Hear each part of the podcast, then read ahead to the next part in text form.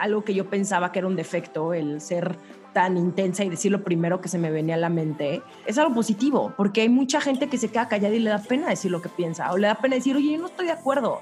Agradezco mucho eso a mi personalidad, porque, porque sí, porque hay mucha gente que piensa igual que yo, pero no se atreve, porque a lo mejor no tiene las mismas herramientas o no ha tenido la misma fortuna de, de crecer con dos papás que nunca me dijeran, nada, cállate, no digas groserías, y me limitaron. Entonces digo, bueno, si yo puedo, lo voy a decir y voy a incomodar a la gente y te voy a hacer cuestionarte cosas y no voy a estar de acuerdo contigo. No porque vaya por la vida peleándome con todo el mundo, porque también hueva, pero voy a decir desde donde yo pienso y lo que yo creo y sí, lo voy a sostener. Y también a lo mejor voy a cambiar de opinión después y eso también se vale. Hola, yo soy Ani Priego y estás en Infusión, el podcast en el que nos enfocamos en la esencia del diálogo como una herramienta para crecer, donde cada parte comparte su experiencia para trascender y sobre todo para hacernos responsables de nosotros mismos y del mundo en el que vivimos. Aquí valoramos las pausas como espacios vitales para contemplar otras maneras de pensar y replantearnos creencias. En este espacio encontrarás conversaciones con emprendedores, creativos, líderes de bienestar, cambio e impacto social. Si quieres conocer más de estos temas, entra a mi blog anabit.com. En este episodio de Infusión, creo que de las más importantes es que vine a esta vida a ser feliz y que yo decido si me quiero arruinar la existencia por algo que no puedo controlar, que no esté en mi poder o puedo aprender de eso, yo decido todos los días qué actitud tomar.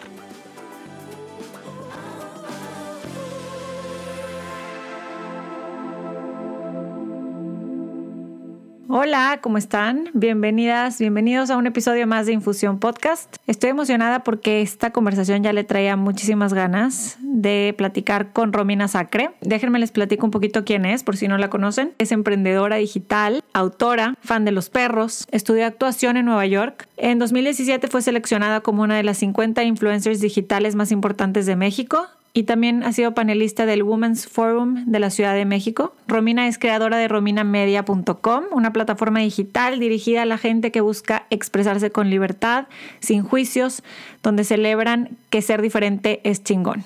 También es creadora de Dog Love, una comunidad para todos aquellos que amamos a los perros. Su libro fue publicado el año pasado, en 2019, se llama Los sensibles no nos quita lo chingonas. Y con ese libro quiere que las mujeres aprendamos a crear nuestra propia realidad y nuestras propias ideas sin estar pensando todas esas cosas que nos dijeron nuestros papás, la sociedad y que se nos han quedado ahí en la cabeza por años. Romina cree que la vida es aprender, crecer y sobre todo divertirse. Aquí les dejo mi plática con ella y espero la disfruten. No, es que no, no, no. O sea, creo que septiembre fue mi peor mes de la historia, o sea, de este año. ¿Por qué? Porque todo lo que no me había afectado la pandemia me afectó en septiembre. Entonces, la verdad es que estuve, empecé a tener como una relación de... Es muy complicado cuando tu trabajo implica estar pegada a las redes sociales y estar pegada a la tecnología cuando tu cerebro no quiere estar pegado a la tecnología y no quiere checar mails. O sea, no hay como un trabajo tantito, pero también me puedo desconectar. Entonces me di cuenta que me estaba afectando demasiado y que necesitaba yo también como un break de todo y en esas ando. Justo era una de mis preguntas, porque vi que estuviste ausente unas semanas y que posteaste algo al respecto y era justo eso, o sea, tú eres tu propia empresa, tú eres tu marca, tu compañía. ¿Cómo decides, me voy a tomar esta pausa? ¿A qué punto tienes que llegar o, o, si, o ya piensas que lo tienes que hacer regularmente y que se vuelva como esta, esta rutina para tú mantenerte bien en todos los aspectos? No, totalmente lo tengo que hacer más seguido. No lo había hecho porque no había tenido el momento de realmente tomarme una semana de no checar mi celular. O sea, sí estuve checando mi WhatsApp y como cositas, eh, pero por ejemplo no me metí a Instagram en una semana, lo cual para mí es un tiempo récord.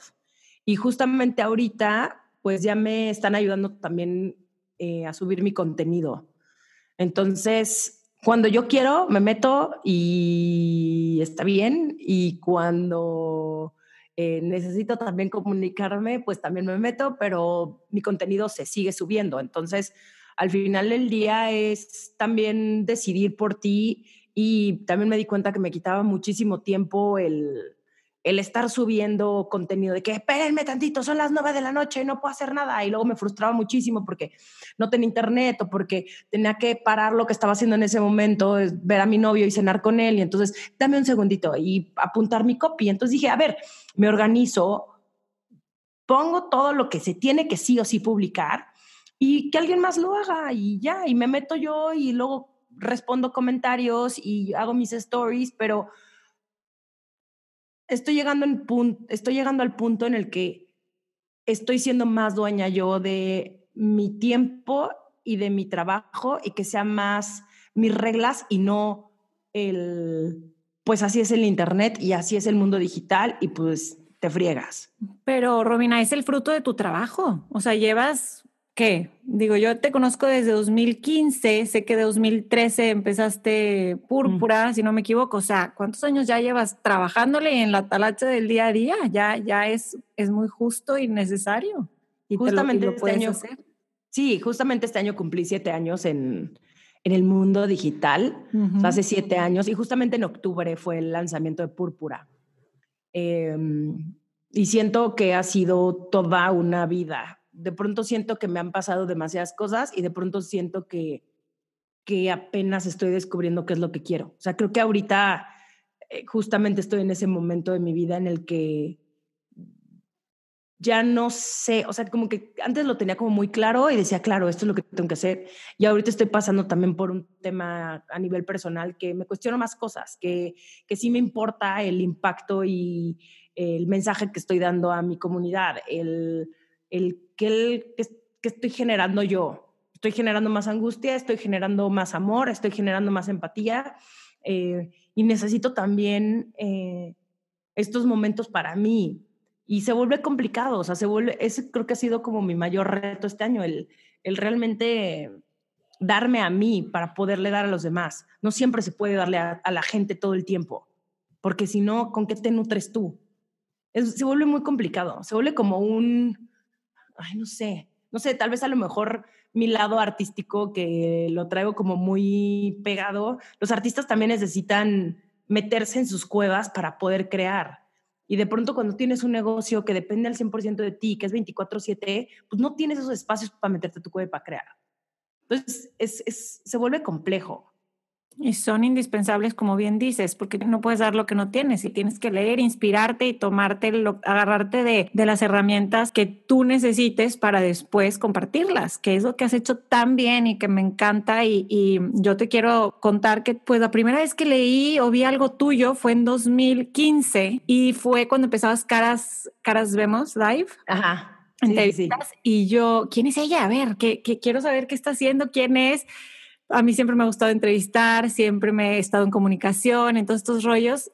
Y yo, no, qué buen pedo, me cayó demasiado bien, la quiero seguir. Lo que me encanta es tenerte hoy aquí conmigo para platicar, porque te he visto, o sea, he sentido cuando a través de las redes, ya sé que puede ser muy frío y a veces no tan real, pero contigo siento que es muy real, que ese crecimiento y ese, pues no nada más personal, sino profesional que has tenido, como que siento que te hemos acompañado y nos hemos reído y hemos llorado y hemos visto cómo has crecido y cómo ya tienes un libro y todo esto. Entonces, me encanta platicar contigo y me quiero ir para atrás a tu, a tu niñez. Vamos a hacer así como un, un flashback porque yo quiero saber, sé que estudiaste actuación en Nueva York y yo quiero saber cuándo fue que, digo, me imagino que desde chiquita eras muy platicadora, muy creativa, este, y, y, la verdad, con un sentido del humor que yo hubiera querido ser tu amiga desde, si ahorita quiero, antes más, o sea, como que siento que esa, esa ligereza de ver la vida, me imagino que la tienes desde chiquita. Sí, totalmente. Em, tengo la fortuna de tener a dos papás que siempre me dejaron ser y hacer lo que yo quería. Y la verdad es que creo que tengo lo mejor de los dos. Tengo la mucha de la personalidad de mi mamá, que es muy divertida, eh, tiene un sentido del humor padrísimo, se ríe de todo, siempre ve el lado positivo y tengo el lado también de mi papá, que también tiene un sentido del humor muy peculiar, porque a pesar de que es una persona seria, dice cosas muy cagadas y él no, a veces no se da cuenta, pero mis dos papás siempre me han enseñado que hay que disfrutar la vida y que hay que reírse y que a tu casa viene la gente y que hay que hacer fiestas y hay que celebrar y hay que eh, bailar y, burlarse de nosotros mismos. Entonces, crecí viendo eso en mi familia y tengo primos que son cagadísimos también y, y sí, desde chiquita fui muy creativa, desde chiquita me gustaba leer. Mi mamá fue la persona que me inculcó también el leer mucho, eh, que me contaba historias. Y mi mamá quería ser actriz. Eh, creo que esto nunca lo he dicho en ninguna entrevista, pero... Yo no sabía. Eh, sí, mi mamá quería ser actriz. No, de hecho, tomó unos cursos de actuación a escondidas de mi abuela, eh, pero sí era como actriz frustrada mi mamá. nunca lo intentó.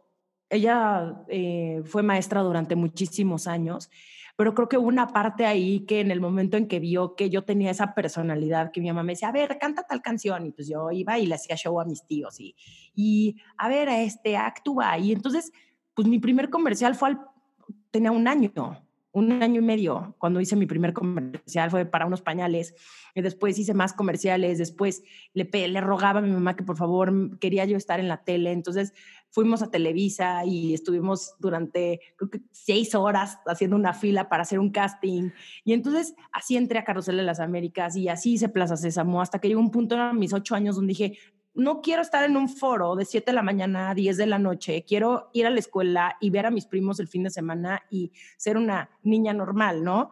Eh, pero siempre me gustó y, y, la verdad es que creo que algo que le agradezco a mi mamá y a mi papá es que siempre me apoyaron y mi mamá como que adelantó las cosas, o sea, vio que a mí me gustaba cantar y entonces me dijo, ¿por qué no te metes a clases de canto?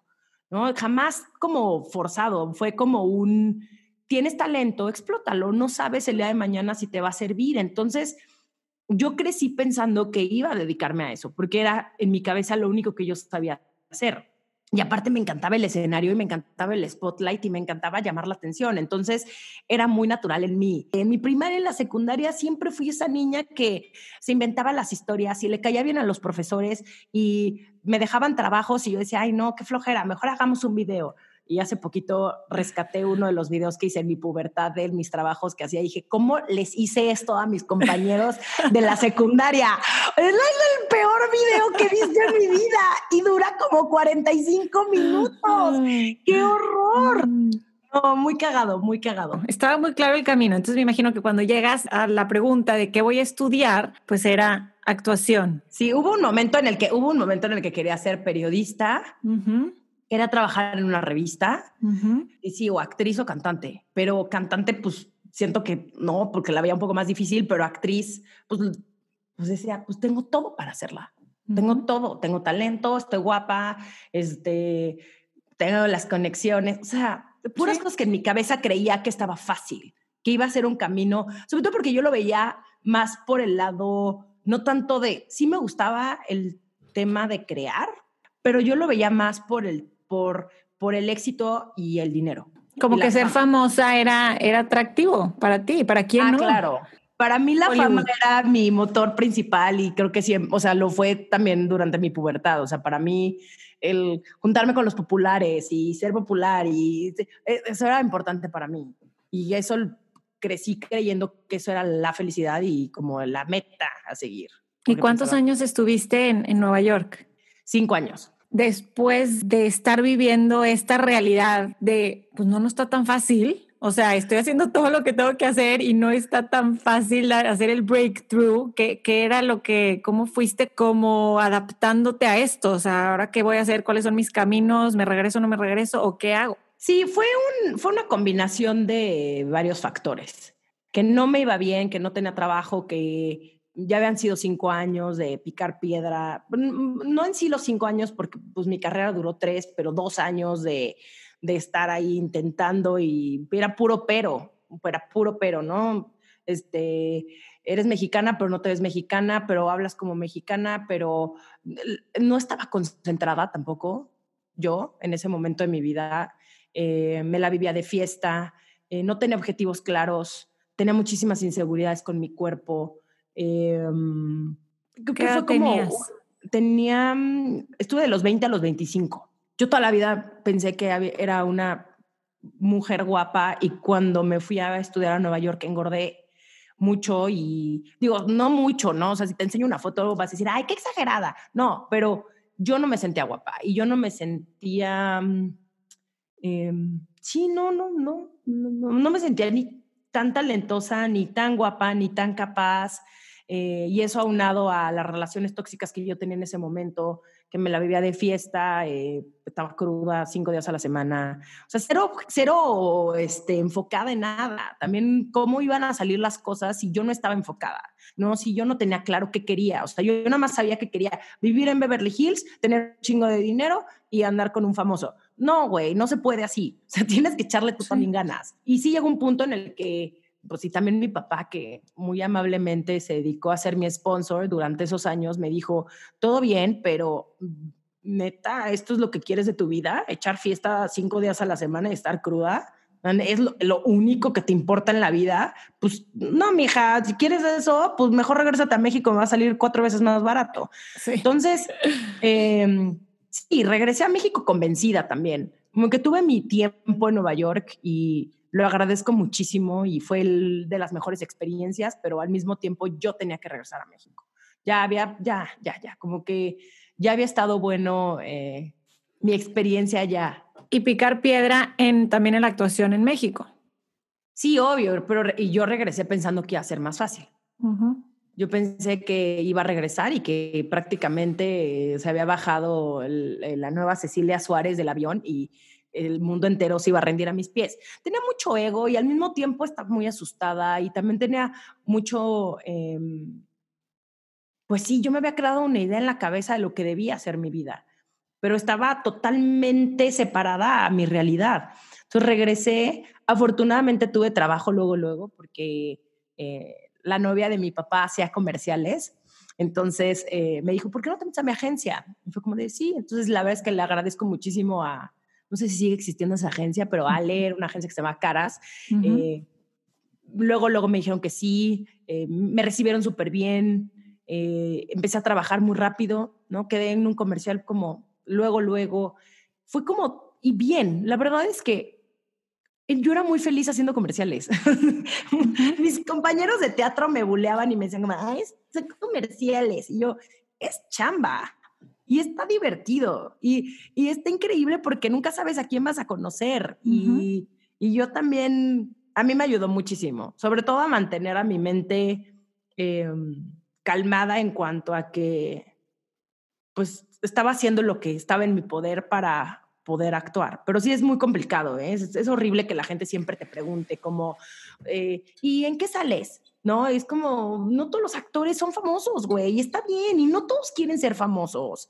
O sea, como que no, la gente no entiende cuando te dedicas a algo creativo que, que no aspiras necesariamente a ser la mamada del año. Hay gente que es feliz escribiendo para, güey, su blog y ya está, ¿no? O sea, la idea de felicidad y éxito no están ligadas. O sea, el éxito no es igual para todo el mundo. No, no, 100%. Para mí se me hace muy interesante el que tú, pues, por un lado, buscabas interpretar historias, ¿no? Cuando la historia más importante era la tuya y no te habías dado cuenta de eso, ¿no? Entonces, quiero seguir en ese camino. ¿Cuándo decides, bueno, oye, quiero ahora sí darle por aquí por lo que me gustaba, que era el periodismo y tener y algo en revista? ¿Cuándo decides crear la revista Púrpura? Fue en el 2013 y me encantaría que mi historia fuera un... Siempre soñé con trabajar en el Internet y volverme cero. O sea, yo lo hice porque necesitaba ocupar mi cabeza en algo más que no fuera porque no me contratan para una película en el cine mexicano. Entonces, mi ex socia fue la que se le ocurrió hacer un proyecto en conjunto. Ella vivía en Phoenix, yo en México, y se nos hizo fácil tener un negocio digital. Y la verdad es que todo como que se dio y yo a pesar de que no sabía nada de los youtubers, de los bloggers, de nada, pues tenía acceso a mucha gente, ¿no? A mis amigos de Facebook, a gente que conocía en la prepa, a gente que conocía en la vida. Entonces, todo fue cuestión de, ah, bueno, vamos a tener una sección de salud, bueno, digámosle a esta niña que es nutrióloga que escriba. Ah, pues vamos a hablar de tal, bueno, pues hay que decirle a esta persona que se venga a, colaborar con nosotros. Y así fue. Eh, nunca pensamos, bueno, no sé, yo nunca pensé que iba a tener el éxito que tuvo. y que iba a conectar así con, con, con, la gente de esa forma. Y la gente amaba Púrpura, o sea, sí fue como muy extraño todo. De pronto, eh, que nadie te conozca y de pronto niñas borrachas acercándose a ti de que amo Púrpura y tú, güey, qué rara Ah. persona. Ajá. Sí, fue, cambió muy rápido todo y llegamos justo en el momento donde no había tantos sitios, donde no había tanta competencia en internet eh, y pues nos divertimos haciéndolo y duró tres años y ya cada quien decidió hacer lo suyo, que también creo que es muy válido cuando tienes socios, pues de pronto no tienen, sí, no quieres lo mismo y súper, se vale y pues tú tienes que decidir qué hacer, ¿no? Y hacia dónde que, que quieres irte y ahora qué, de qué temas quiero hablar. Cuando termina Púrpura, pues tú ya estabas en el mundo digital, ya tenías un camino recorrido, ya todavía tenías más contactos. ¿Y qué pensabas que iba a seguir? Porque siento que como que, como ahorita que platicábamos al inicio, todo el tiempo y cada etapa piensas que ya estás ahí, que ya dices, ya, ya sé lo que quiero hacer. Y no es cierto. No necesariamente es el cómo hacerlo, pero como que sí se va aclarando el mensaje, ¿no? Y te alineas con lo que quieras decir, pero en ese momento, ¿para dónde ibas? ¿Para qué seguía? Ya estabas en México y ya estabas en el mundo digital. Que aparte, ¿cuántos años tienes? Tengo 35. Ok, porque no somos, bueno, yo tengo 36, pero no es como la, lo digital no, no era así como que lo que nos llamaba desde como a lo mejor alguien que tenga ahorita 10 años menos que nosotras, que pues es el mundo digital es donde tienes que estar. Nosotros no, no era así, al menos en mi caso. No, para nada. Pues te digo que se dio como accidente, pero también eh, supe aprovechar las oportunidades y dije, ok, va, la gente me escucha, va, la gente lee lo que escribo, va, ahí les va. Y, y en el proceso de decidir hacia dónde iba, que fue en el 2016 donde se tomó la decisión de cerrar, eh, pues yo me preparé. Entonces empecé a trabajar con Bárbara Redondo. Ujú. Ella me ayudó muchísimo a... Es que Bárbara Redondo es, es, es nuestra amiga en común. Es nuestra amiga en común. Y pueden escuchar su episodio de En Infusión también. Y Bárbara fue la que me ayudó a pues entender mi mensaje y entender lo que yo quería y sobre todo me ayudó también como a tener confianza en que lo que yo decía valía la pena ser escuchado y que mi mensaje era importante, porque cuando te separas de, de tus socios, muchas veces te entra el, y si nadie pela lo que yo hago, y si yo valgo por las ideas de los demás, te empiezan a entrar muchas inseguridades. Y dije, pues venga, a ver lo nuevo, ¿no? Y me creo que he empezado desde cero tantas veces ya en estos últimos siete años, ¿no? De matar proyectos que pues ya no quiero hacer. eh, y no es que me aburra, eh, no es que no sea constante, es que más bien quiero hacer cosas diferentes. Y también eso creo que es lo chingón del mundo digital, que puedes decir, quiero hacer un programa de seis capítulos que solamente hablen de esto. Y luego haces otra cosa que, digo, mientras sigas con tu mensaje y seas congruente con tus contenidos, no hay pedo, pero este, me gusta también el reto. Me gusta también, me caga, por un lado, porque me incomoda y porque le pega a mi ego y, y porque quiero tener siempre las respuestas y ser la mejor, pero por el otro lado es ahí donde aprendo y donde digo, a ver, esto está así, ¿cómo lo vas a solucionar? Y creo que para mí ese ha sido mi mayor aprendizaje en los últimos siete años de emprendimiento, la capacidad de renovarme y la capacidad de ver más allá y la capacidad de crear productos nuevos y, y de encontrarle siempre la solución a comunicar algo, que eso es algo que yo hago con las marcas. Es como, ok, eso es lo que tienes, ¿cómo lo vamos a comunicar? ¿Cómo lo vamos a traducir? Y, Y lo sí, haces es, muy bien. Es muy divertido. Es, la verdad es que a mí me divierte mucho mi trabajo, muy, mucho, mucho, mucho, mucho, mucho, pero creo que todos los días aprendo algo nuevo y creo que cuando ya te crees que ya te la sabes, como tú dices, viene la vida a ponerte algo encima. Me encantó lo que dijiste. Ahorita quiero hablar ya de, esta etapa de tu propia marca, pero me gustó lo que dijiste de empezar cosas nuevas desde cero y regarla y darme cuenta, esto no jaló, pero no jaló a lo mejor, sigue teniendo mucho clic con la gente, pero no jaló porque yo voy más para acá o yo por acá o ya, ya terminó ese ciclo y aceptarlo y dejarlo ir, pero siento que está, que, que hasta ahorita se está valorando eso, él empezar eh, algo es cool, empezar algo a cualquier edad y hacer algo nuevo en lugar de, ay, eh, ¿cómo? ya no estás donde estabas, ya no estás haciendo lo que estabas haciendo antes. Ay, ¿y por qué? Y como que antes siento que se veía como un, sí, como no eres constante, como algo malo, todo negativo.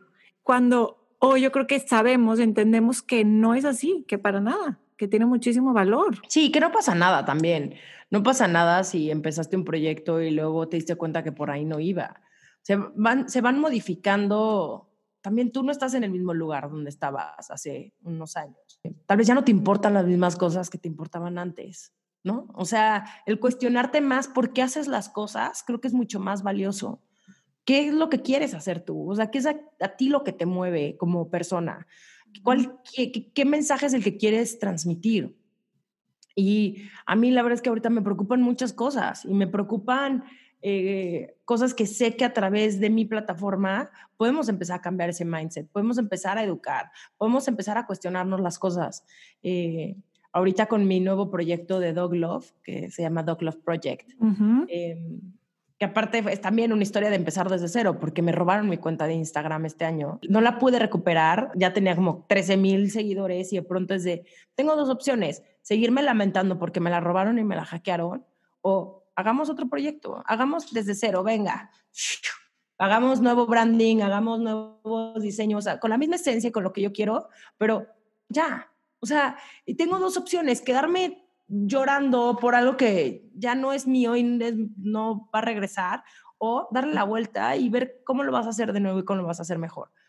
Y eso hice. Y entonces, pues es todo el tiempo estarte eh, reinventando y renovándote. Algo que me encanta de ti y que me, nada más de verte me inspiras a esto y me ayudas a eso, y yo le digo a mi esposo que, lo, que también me inspira eso demasiado, es a no tomarnos tan en serio la vida y en nosotros. Como que todo se puede ver con humor. Si la riegas, no pasa nada. O sea, y si la riegas en público, tampoco. Eso yo admiro muchísimo de la gente que, que tanto te ha ayudado eso, a, a no tomarte a ti misma tan en serio en todas estas etapas de tu vida. Primero, terapia terapia se la recomiendo, diciendo que yo soy como la embajadora de la terapia. Este año también cumplí nueve años en terapia y fue la mejor decisión que he tomado. Pero en terapia me he dado cuenta de muchas cosas, pero creo que de las más importantes es que vine a esta vida a ser feliz y que yo decido si me quiero arruinar la existencia por algo que no puedo controlar, que no esté en mi poder, o puedo aprender de eso, o que yo decido todos los días qué actitud tomar.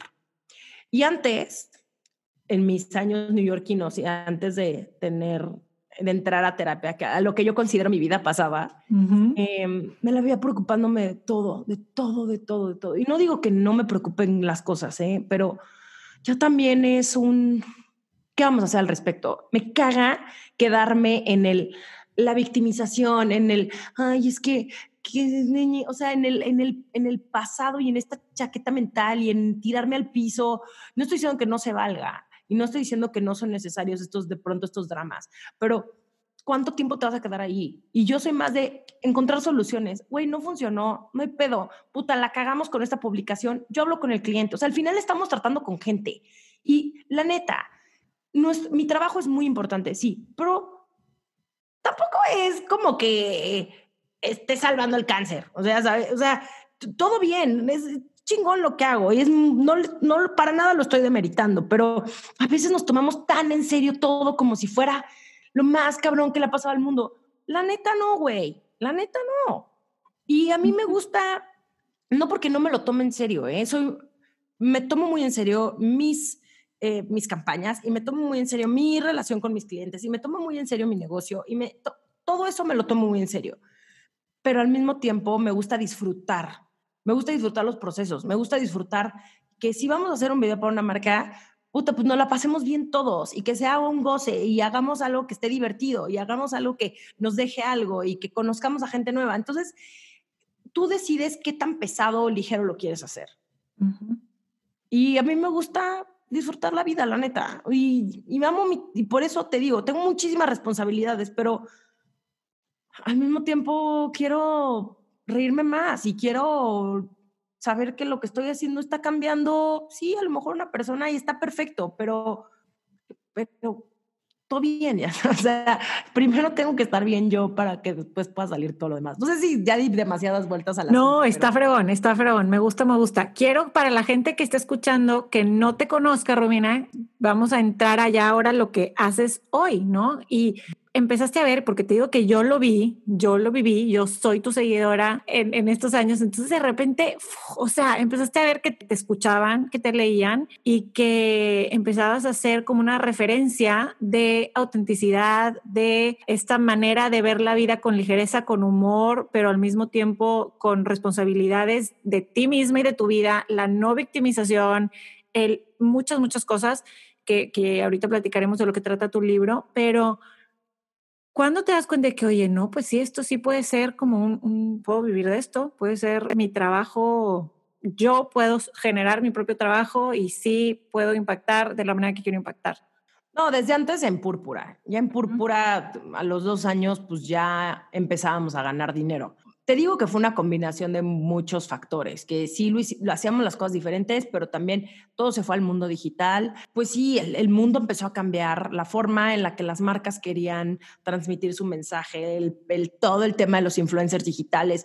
Entonces, ahí fue cuando dije, ah, ok, sí puedo hacer dinero de esto. Pero ha sido una construcción, la gente lo ve, ¿no? La gente que a lo mejor no te conoce y dice como, qué fácil es hacerlo. Y es como, no, güey, pegarle, pegarle ahorita y tener una base de seguidores en TikTok o en YouTube. O sea, está perfecto, qué bueno que tengas a mucha gente, pero ¿qué vas a hacer después? ¿Y, ¿Y, cómo lo estás haciendo? ¿Y qué más quieres hacer? ¿Te está llevando a lo que tú quieres hacer? ¿O nada más te estás aprovechando del momento de, órale, Instagram, eh, me voy a apañar de menciones en mi Instagram y ya es lo único que... No, digo, a mí, por lo menos a mí a nivel personal se me hace muy vacío, a mí no me llena, a mí en el momento en el que ya me la sé y está fácil, digo, mm, qué hueva, ¿qué más voy a hacer? ¿Qué más quiero? No, es mucho tu intención también el por qué haces las cosas. ¿Por qué haces las cosas? ¿Por dinero? Good luck. ¿Por fama? Good luck. O sea, ¿por qué lo haces? Y creo que cuando encuentras el motivo por el cual haces las cosas todos los días, se vuelve algo mucho más noble. Y obviamente sí, el dinero influye porque cuando estás construyendo una empresa, cuando todo el capital de tu empresa viene de ti, pues sí está cabrón. Pero al mismo tiempo, eh, si no te tienes que olvidar nunca del por qué haces las cosas. Y eso a mí me cuesta, ¿eh? No creas. todo esto que te estoy diciendo a mí de pronto se, me olvida, porque de pronto entro también en mis estreses, por más de que me ría mucho con la vida. También paso por momentos oscuros, que es justo de lo que habla mi libro, ¿no? Como el, esta parte sensible y esta parte donde tienes que abrazar también tus inseguridades y tus miedos y todo lo que no te gusta, porque no puedes estar todo el tiempo bien, es imposible. No puedo estar todo el tiempo siendo la Romina que se caga de risa de todo y haciendo bromas. La neta no, también tengo ese otro dark side que afortunadamente ya lo sé ver con y entender y abrazar, gracias a mis nueve años en terapia, eh, que lo veo y digo, ah, ok, me está pasando esto, estoy sintiéndome insegura, wow, me está pegando en el autoestima, wow, este, estoy triste, pero no puedes estar todo el tiempo bien. Pero para verlo con filosofía y con humor y con risas y poderlo contar de la manera en que tú cuentas todas tus vivencias, sí tienes que vivirlas al 100 para poder después ya verlo con humor y transmitirlas de manera que las demás personas podamos entenderlas y al mismo tiempo aprender de ellas porque tú ya las viviste, ya las sentiste al máximo sí, creo yo. Sí me considero una persona que me conozco bastante bien. Sí, y para eso definitivamente ayuda la terapia. ¿Siempre has estado con la misma terapeuta? Sí, los nueve años. No conozco a otro terapeuta. Hiciste clic, sí. Y no manches, caí en blandito cañón. Qué fregoncísimo. Oye, y ahorita hablando de marcas y de campañas y de todo esto, ¿cómo decides con quién trabajas o qué factores tomas en cuenta para hacer proyectos? Por ejemplo, ahorita traemos una campaña con Secret Desodorantes ellos traen una campaña que se llama Mujeres Visibles y va totalmente de la mano de todo lo que nosotros promovemos dentro de Romina Media. Entonces hace match perfecto. Me gusta que las marcas se salgan del tengo que vender un producto y tengan un mensaje detrás. No, me gusta mucho, por ejemplo, otra de las marcas con las que trabajo que se llama eh, Oriflame. Eh, pues al final el día es una empresa enorme que le da trabajo a muchísimas mujeres, que tú puedes ser una mujer que a lo mejor no tuvo oportunidad de ir a la universidad, que a lo mejor tienes un hijo, que necesitas trabajar en algo y que ellos te abren las puertas a que tú vendas sus productos y puedas tú trabajar en algo. Entonces, siempre me fijo mucho en eso, en la filosofía que tienen, en eh, si apoyan causas. Em, y, y, la neta es que al final, ¿no? Hay mucha gente que te puede tirar mierda, como de, ah, es que las marcas de belleza que, digo, no mames, o sea, tú porque no sabes lo que es ponerte un corrector y que te funcione y neta te cambia el día y te sientes mejor. Entonces, a mí me gusta contar esas historias desde ese otro lado. El, realmente lo que te hace sentir una crema, más allá del que tenga ácido hialurónico y corrija tus imperfecciones, es cómo yo me siento al ponerme esa crema. Y es amor propio. Al final del día, todos estos productos que existen te hacen sentir mejor. Pero más allá del... Eh, sí creo que sí tiene que ver mucho de la chamba que tú haces a nivel interno, pero ponerte un lipstick sí te cambia el día. Entonces, ¿por qué pelearnos? ¿Por qué pensar que no puedes ser inteligente y al mismo tiempo te puedes arreglar o puedes tener el pelo bonito?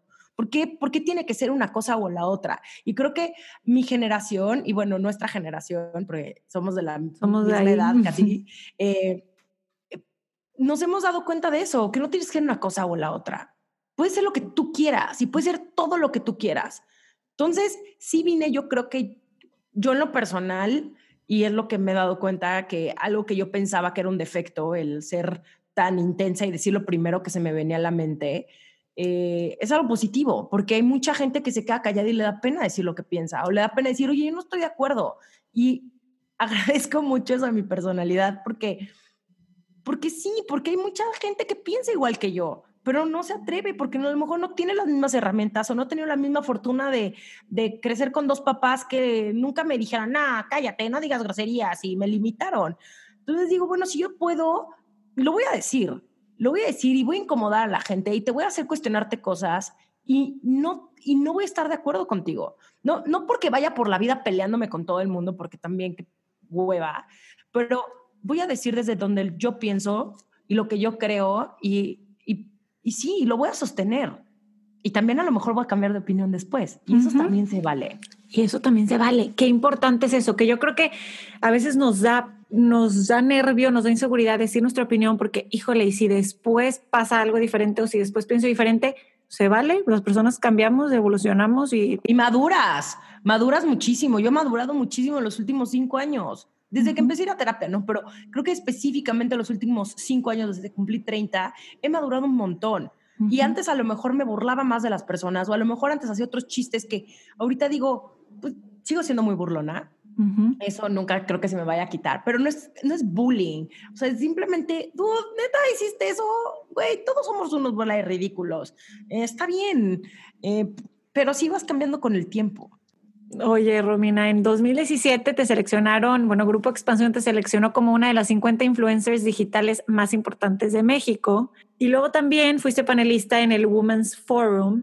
¿Empezabas a sentir que tenías como ya más responsabilidad de enfocarte en, los temas que te interesaban? ¿Has sentido como esa responsabilidad, así como que, como un peso de que, híjole, ya, ya ahora sí tengo tanta gente que me sigue y ahora sí ya tengo este libro que ahorita platicamos, tengo, me invitan a, estas, pues estos foros de mujeres, tengo que tener claro mi mensaje, ¿has sentido eso o cómo, cómo se va sintiendo esa responsabilidad?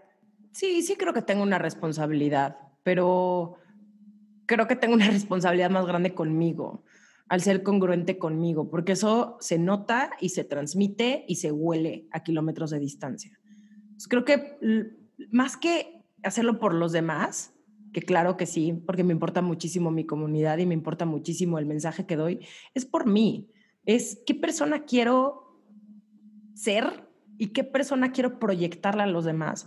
Y siempre he creído que quiero que mis redes sociales sean un lugar donde la gente se pueda reír, donde la gente pueda aprender, donde la gente pueda compartir, pero jamás un lugar de ansiedad o de FOMO o de este, yo soy mejor que tú, porque la neta no, no, no soy mejor que nadie, honestamente. Creo que hago mi chamba al igual que muchas otras personas y creo que es lo que conecta con las niñas que me leen y con las niñas que me siguen. Que estamos en el mismo camino de ser mejores todos los días. A mi libro no es, esta es la verdad absoluta y güey, ya me iluminé. No mames, o sea, para nada. Al contrario, es contar mi experiencia porque me ha dado un chingo de madrazos. Y es como, güey, yo lo que yo quiero es que hoy sí sé cómo ser feliz. Y ser feliz no es estar bien todos los días. Y no, es tener las herramientas para que cuando esté en el hoyo y cuando caiga una pandemia y en septiembre que la pasé del nabo, pueda decir, ¿qué voy a hacer al respecto? ¿Y cómo voy a salir de esto? Eso para mí es la felicidad y esa es la conciencia. Y si yo puedo transmitirle eso a la gente que me sigue, como el, güey, no seas un culero con el otro, piensa tantito en los demás y ten tantita responsabilidad, ¿no? Y sé honesta con quien eres y no vivas la vida de tus papás, creo que yo ya cumplí con mi propósito. Pues es uno muy grande, es uno muy grande porque es, es gigante, pero al mismo tiempo es lo que yo he vivido. Y si a alguien le sirve de inspiración y alguien conecta y que alguien diga, ah, bueno, ella lo hizo, pues qué padre. No, totalmente, totalmente. Cuando te sientes a escribir tu libro, ¿por qué lo hiciste? ¿Porque ya tenías como el qué querías decir y qué querías escribir? ¿O tuviste una oportunidad o cómo fue? Se acercaron a mí de Editorial Planeta. Karina Macías se acercó a mí eh, que aparte es muy curioso porque a Karina Macías la conocí en la presentación en el lanzamiento de Púrpura. Ajá. Qué raro. Le invitaron, las señoras que nos llevan el PR, le invitaron y fue y ahí la conocí y años después, mi editora, justamente ahorita, bueno, mi productora del podcast, Romina era amiga de Karina y entonces así se dio la conexión. Le dijo, güey, deberías de ver lo que hace Romina Sacre, de lo que escribe, de lo que habla. Y entonces Karina se acercó a mí y me dijo, queremos que escribas un libro para Planeta. Entonces fue como, qué felicidad, porque yo de todas maneras ya quería un libro. Y sí, y sí, justamente ese mismo año yo planeaba escribir un libro, pero no tenía idea ni de cómo, ni más bien la forma de cómo lo iba a hacer, porque sí tenía muy clara que, muy claro que quería escribir de que no todas queremos lo mismo. O sea, de hecho, en algún momento pensé que ese podría ser el título de mi libro. Eh, hay un capítulo dentro de mi libro que se llama No todas queremos lo mismo, porque estoy harta de que la gente crea que todas caemos en el mismo molde o que todas soñamos con lo mismo o que todas eh, tenemos un tiempo preciso en la vida donde tenemos que encontrar el amor de nuestra vida y casarnos y armar una pachanga y después embarazarte y después tener, o o cuánta edad tienes que tener para ser dueña de tu propia empresa. O sea, no hay un camino correcto o incorrecto. Cada quien va viviendo sus propios procesos. Sobre todo, creo que en México hay un problema gigante ¿no? Que es México con su doble moral y con sus incongruencias y con su, eh, nos venden sexo al por mayor, pero al mismo tiempo, no, mijita, tú no puedes ser una puta, perdón por mi palabra. Y entonces es como, creces con, con una doble carga en México, siendo mujer, ¿no? Y siendo mexicana. Y las mexicanas traemos culpas. Hace poco tuve la oportunidad de entrevistar a Brenda Navarro, que es una autora eh, mexicana que tiene una novela increíble que se llama Casas Vacías.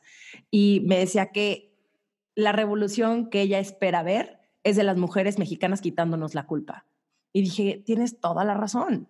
¿no? Cargamos tantas culpas que ni siquiera son nuestras, que quién sabe de dónde vienen, pero que la sociedad nos dijo que tenemos que ser de cierta forma, comportarnos de cierta forma. Y si te sales tantito del, del, este, del camino, pues va a haber un problema contigo. Y a mí me ha pasado que dentro de mi círculo, eh, chilanga, este, con tatuajes, con papás que me han dejado hacer lo que sea, vivo sola desde hace seis, no, siete años, este, haber vivido en Nueva York, ya sabes, como muy libre y muy, me ha tocado sentirme culpable por haber sido la única soltera de mis amigas. digo, no mames, y eso que yo lo siento, ¿cómo lo siente alguien más? Una niña que vive en, no sé, Monterrey, que creció en Monterrey Exacto, que son como más progres y más como ciudad. No, sigue siendo la misma porquería y terminan casándose con güeyes que ni quieren, ¿no? O peor aún, ocultando su sexualidad, porque no vaya a ser, mi hijita, que salgas lesbiana. Eh,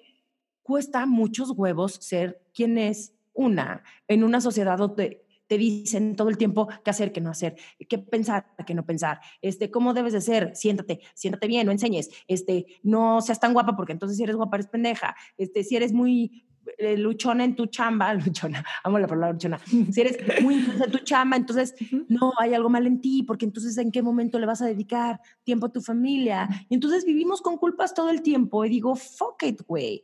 O sea, ¿por qué cuesta tanto trabajo? Y la verdad es que a mí me ha costado un ovario la mitad del otro y lo logré. Y aún así, de pronto es como de, ay, ¿por qué no?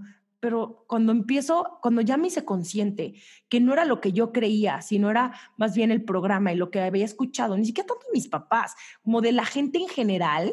De la sociedad. ah, ok, no soy yo, es la gente. Es la gente que se proyecta en ver a una mujer que es libre y que es dueña de su propia vida y a la gente le emputa. ¿No? ¿Te consideras feminista? sí, por supuesto que sí, claro que soy feminista no estoy encabronada con los hombres, pero 100% me considero una mujer feminista. Y creo que por mucho tiempo también pensé que era algo negativo porque decía, ay, es que estas pinches viejas locas. Pues dije, no, sí se tiene que estar enojada y nos matan, nos violan. No puedes salir a la calle a gusto porque todas las miradas van en así como libidinosas, porque te, porque te dicen como, no, tú no sueñes tanto, porque sí, vivimos en ese país y vivimos en esa sociedad y aunque vivas en el la mejor estatus de México, son igual de machitos. O sea, es como, ya lo traen también en los poros. Entonces, pues sí tenemos que luchar por, por derechos básicos sí. y por lograr una equidad y por levantar la voz. Y a lo mejor hay muchas mujeres que no piensen que no existe, pero no porque no lo veas tú con tus propios ojos significa que no existe. No, pero lo difícil es poderlo ver. Lo difícil es que no te lo cuestionas si alguien más no te lo cuenta, si no alguien más no te enseña ese capítulo de tu libro, si no sigues a alguien, si tú sigues en tu burbuja y sigues siguiendo nada más a las personas que piensan como tú. Tienes, tienes, que ver que hay otras, otras maneras de ver la vida, otras realidades. Yo creo que nos mueve a ti y a mí algo, en algo pensamos muy igual, que es en que la gente pueda ser auténtica y libre, ¿no? Yo crecí en, Monterrey, México, y platico con muchas mujeres y damos testimonios de cómo es ser, que te acepten tus papás cuando eres gay o que no quieras hacer lo que la sociedad te dice. Y, lo de la doble moral, pues es algo bien difícil de cambiar, igual que los micromachismos, pero por algo se empieza. Y a mí lo que me gusta muchísimo es que tu plataforma la usas para eso para cuestionarnos y para empoderar a las mujeres y para que ese dream gap de que, oye, tú no puedes llegar a, a, creer en esto o a ganar tanto dinero o a ser la persona que quieres ser, sí lo puedes llegar a ser. Y por eso tu libro, que no hemos dicho cómo se llama, se llama Lo sensible no nos quita lo chingonas. Me encanta que quedó así. ¿Qué, ¿Cómo podrías describir este título tú en tu vida? Creo que no hay dos palabras que me identifiquen más que sensible y chingona lloro por todo, todo me afecta, me emociono, eh, me río con facilidad. Sí soy una persona sumamente sensible y yo pensé que sentir tanto era una maldición.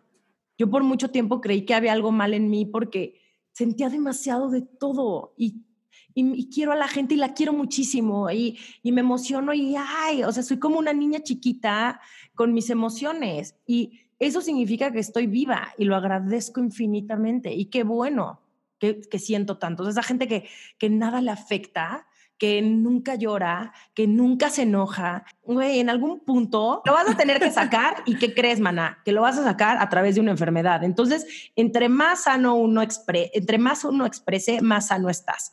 Y así me gusta vivir y así me gusta ser. Y soy súper intensa y soy súper apasionada. Y yo me di cuenta que si no hubiera conectado con ese otro lado, con mi lado sensible, no podría ser la persona tan chingona que soy hoy.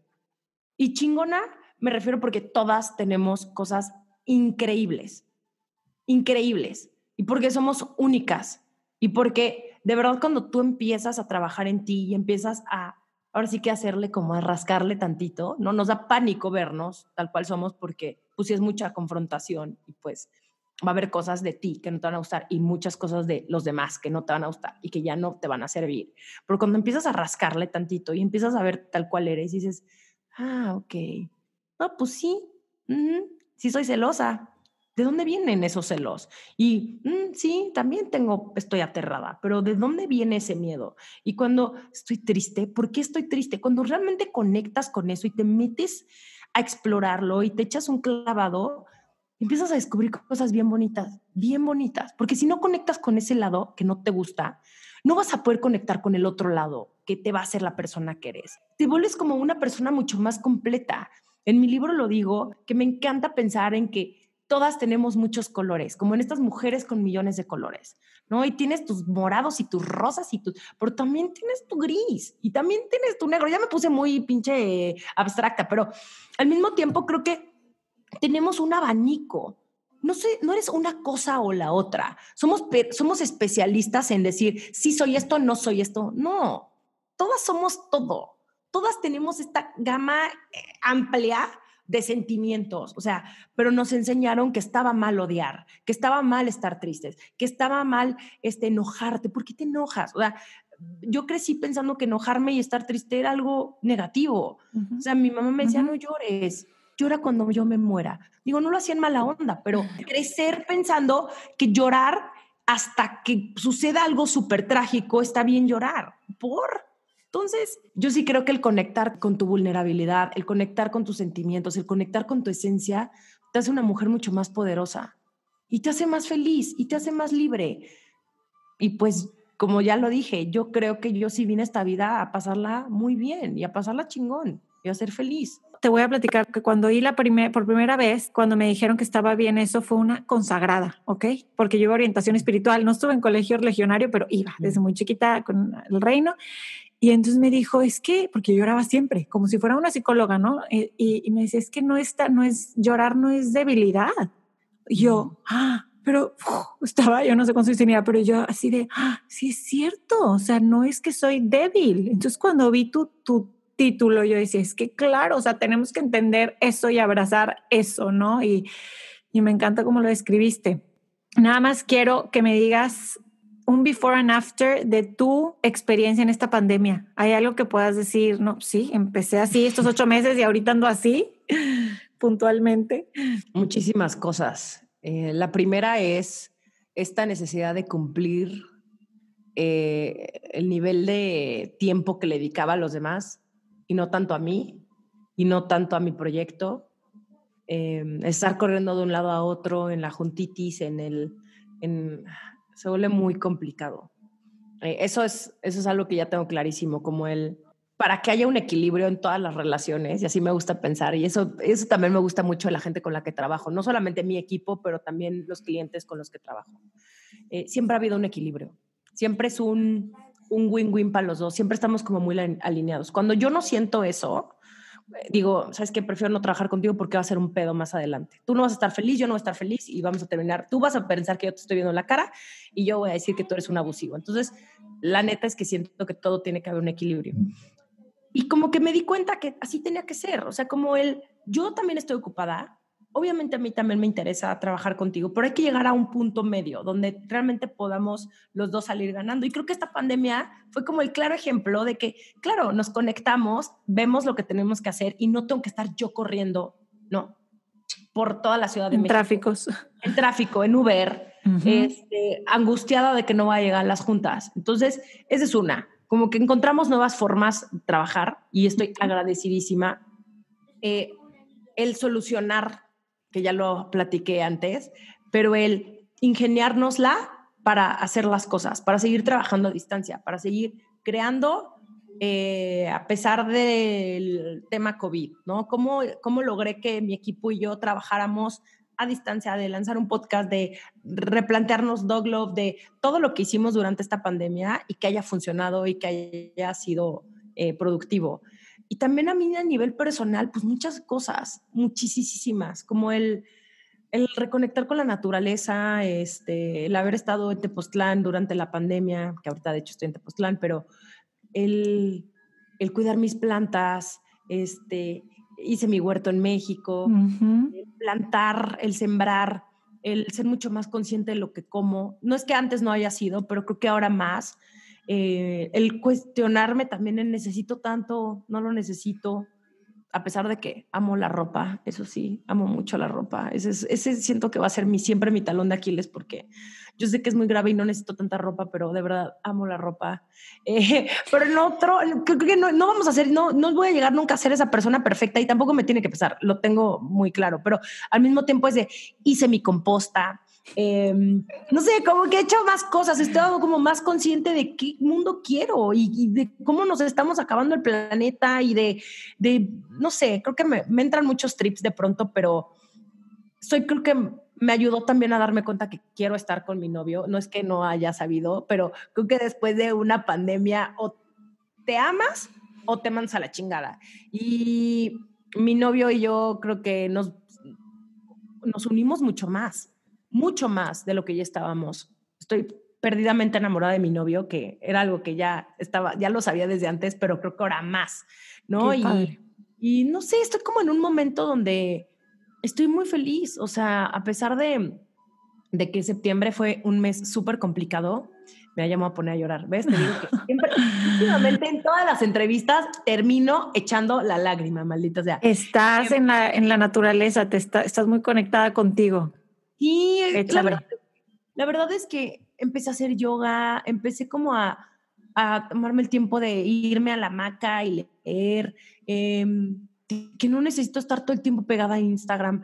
No sé, como que he descubierto, siento que a mí este año, de verdad, a pesar de todo lo feo que ha estado, no sabes cuánto lo agradezco. O sea, creo que voy a terminar el año diciendo bendito 2020, ¿no? Pinche 2020 y bendito 2020 en muchas cosas. Como el, sí, extraño viajar, eso sí. O sea, sí, sí me dieron muchas ganas de este año de, oh, querer a Seúl. Fue como, como muchas cosas, pero al mismo tiempo estoy, estoy muy bien, estoy sana, es, mi familia está perfecta. Estoy muy contenta. La verdad, estoy como muy en paz. Wow, esa palabra, estar en paz, está, es, no, no se toma a la ligera eso, es un gran trabajo personal, me da demasiado gusto irte decir eso, se ve, se refleja en ti. Yo creo que tú eres una persona tan auténtica que sí se ve a través de una pantalla cómo estás, tus humores, tus, tus, o, o cuando no estás, si estás ausente. Y entonces me da demasiado gusto, qué padre hacer esta entrevista contigo en este momento de tu vida. Me encantó compartir este ratito contigo y por último, hago esta pregunta al final porque, como sabes, este podcast se llama Infusión y me gustaría saber si tu vida fuera una infusión, ¿qué ingredientes no deben faltar? Pues seguramente voy a ser esa persona, pero, o sea, ingredientes tipo alegría y así, o ingredientes de que tequila y Oye, chilito. Me dicen, me han dicho siempre, me dicen comida, siempre, y, pero no, es más eh, ingredientes de la vida. Eh, sí. ah, ingredientes de la vida, ok. Em, y siempre un tequila al final. Sí, tequila siempre. Eh, y una cerveza fría. Em, silencios, em, mucha risa, abrazos y apapachos. ay, yo creo que como mucho, mucha introspección y mucho neteo. Me encanta. Qué buena pregunta. Nunca, nunca me la habían hecho.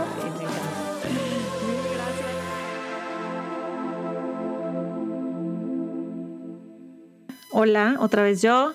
Aquí nada más checando si les encantó tanto el episodio como a mí. Estaba editándolo y, y ay, ya, se me pegan los acentos. ya hablo un poco como chilanga. Bueno, no, siento que no tengo mucho acento de todas maneras, pero bueno.